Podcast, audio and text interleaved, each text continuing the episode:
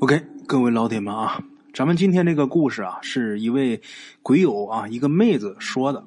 这故事呢，是他听他姨父说的啊。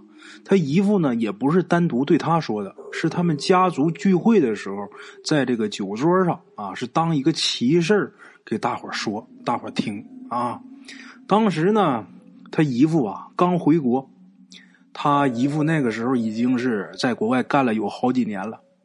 他姨夫是属于那种有点技术的工人，算是劳务输出出的国，在非洲某工地工作，啊，他们这个工地上啊有两拨人，一波呢就是他姨夫他们，这一拨人呢都是老乡，另外一波呢是另一个省的一群工人，那些人之间呢也都是老乡，啊，虽说呢是两拨人，但是关系还是比较融洽的。因为毕竟都是中国人，闲下来的时候呢，还一起喝喝酒、聊聊天那波人呐，当中有一个老周啊，呃，鬼友他姨夫他们呐，看得出来，其他人都很尊敬这个老周。当时呢，这老周啊，看样子也不过也就是二十多不到三十岁的样子，他这技术啊，也只不过是中等水平。那么，为什么大家都比较尊敬他呢？后来熟了以后啊。鬼友姨夫他们呢，明白点儿了。主要啊，大伙是比较敬重老周这个人品。老周呢是一个孝子啊。老周他们家呀也是农村的。故事发生的时候呢，还是上个世纪九十年代。怎么回事呢？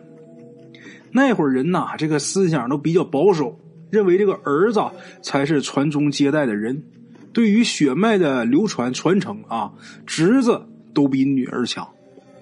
老周的上一辈呢，有两个姑姑，那嫁出去就不算他们家人了。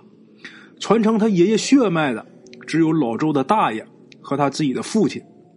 这两家呢，老周他大爷家只有三个女儿，老周他爸有一子一女，一个是老周，他有一姐姐啊，所以他们老周家，老周就是唯一的继承人。说实话啊，他大爷对他就是比对自己女儿好得多。老周他们家乡比较穷啊，他呢也是为了多赚点钱孝敬老人，他才出国打工的。而且呢，他一出来呀就是几年，为了挣钱，他也舍不得回去。期间，他父亲住院，还有他大爷啊出车祸，当然这人是没撞死啊，伤的也挺重。这些家里老人出事啊，这老周都急得跟什么似的。但是每次他都是请好了假，不顾一切的要回去，但是他却一次都没走成。不是因为这事儿，就是因为那事儿。总之啊，就是回不去。比如啊，那回他父亲住院，这老周就宁可工钱不要了，他都要回去去伺候他自己父亲。结果动身前呢，他自己就得了疟疾啊。等他这个病好以后，他爸也出院了，那自然就不用回去了。这老头啊，是受了不少罪呀啊，在医院里边没人没儿子伺候呗。再比如啊，有一次。他爸呢和他们村里边有一个人呐，因为这个宅基地的问题啊，发生口舌之分啊，口舌之争。打官司的时候呢，人家人多势众的，他爸不行啊啊，就想把自己这个儿子叫回去给他撑腰。结果这回呢，他倒是没病，而是赶上打仗了。怎么的呢？他要是说有钱的话，换一个国家转机也就是了啊。但是他一个工人啊，他只能去这个工地指定的国家。上去那儿去转机，但是人家那正打仗呢，他就只有等，等他能回国了，自己家那边那官司早就打完了，他爸啊毫无疑问的输了，因为这事儿啊还气得大病一场。这样想啊，他是想尽孝而不能，就这种事儿那次数太多了。他伯父啊，他大爷去世的时候，按他们老家的规矩啊，只有他这个侄子。这个后人呐，这个男孩啊，侄子或者自己儿子才能送其入坟。他大爷没有儿子，只能他送啊。但是呢，他又因为某些事实在是回不来。当时呢，他们老家的政策，火葬、土葬都可以，但是当地人呐都以土葬呃为主啊，认为这个土葬才是正路。这火葬了就没办法轮回了，所以啊。他想他自己大爷自然也是土葬，那么他想啊，等自己回去再补办这个丧事也行。谁知道呢？正因为啊，他们当地土葬火葬并行，所以呢，政府就出了个政策，什么政策？就是你要是土葬的话，你得额外再交一笔费用。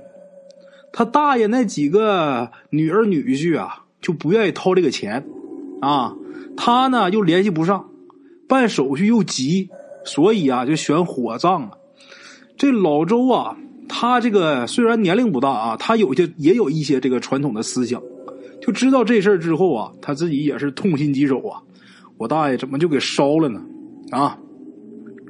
又过了几年，他们呢所在的那个国家又发生战事。这个时候啊，他们那儿通讯中断。等一个多月以后啊，这通讯恢复了，给家里边打电话，得到一消息，什么消息啊？他爹去世了，啊，去世呢找不着他呀。这丧事呢，就是他们亲戚帮着办的，主要拿事的、拿主意的是他姐姐跟他自己媳妇儿。啊，咱前面说了，他大伯对他都比对自己女儿好，那何况亲爹呢？啊。他们家是呃俩孩子，一子一女，他上面还有一姐姐。那他爸啊，对他姐姐根本就太不好了，啊，对他却很好。所以说他姐呀，对他爹没有什么感情。那么说老周的老婆呢？这老周他老婆呀，他俩人结婚之后啊，生了一个女儿。从他生了这个孩子以后啊，家里边除了老周，就再没有人拿正眼看他。那这媳妇自然心里边也有气呀。所以啊，这一个大姑子还有这一个儿媳妇，俩人这一商量，把老头给火葬了，一把火给烧了。最让老周伤心的是什么呢？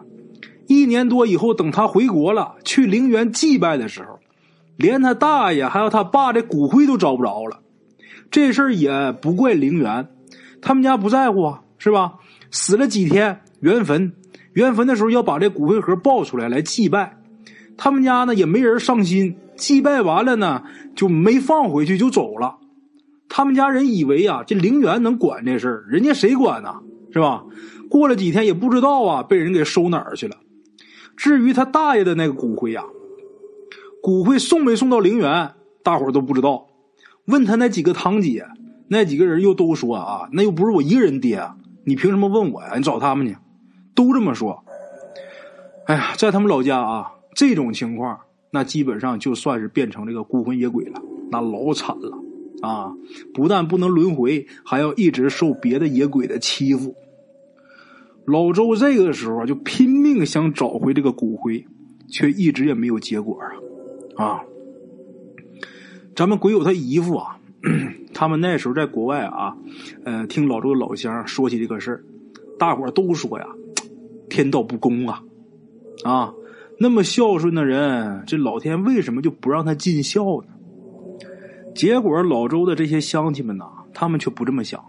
刚开始没人说呀，后来就有跟鬼友他姨父他们这些人关系好的，在一起喝酒喝醉了之后就说：“哎呀，老周啊，固然是个孝子，但是他大爷他爹这种结果啊，也是应该的报应。”怎么回事呢？当年呐，老周的爷爷，这俩人也没管过他爷爷呀。老头天天拿着碗去他们俩家要饭，他们两家还不一定给不给。后来这个老周他爷爷走不动了，这老爷子，这俩人是隔三差五的才给送一顿饭，送去这饭呢还都是馊了的，也不给菜。这老头动不了了，就拿这东西糊弄这老头子。老爷子撑不到几个月呀，这人撑不下去，饿得皮包骨就死了。当年呐，这事儿啊，在村里边大伙那个骂呀。那会儿啊，老周还是个学龄前儿童的，他不记得。他爷爷死的时候说过，指着他爹跟他大爷说过，就说你们两个小子不孝顺，等你们死的时候啊，肯定你们还不如我呀。结果，果然不如啊！啊，老周他爷爷好歹还有块坟地呢，那二位真成了孤魂野鬼了。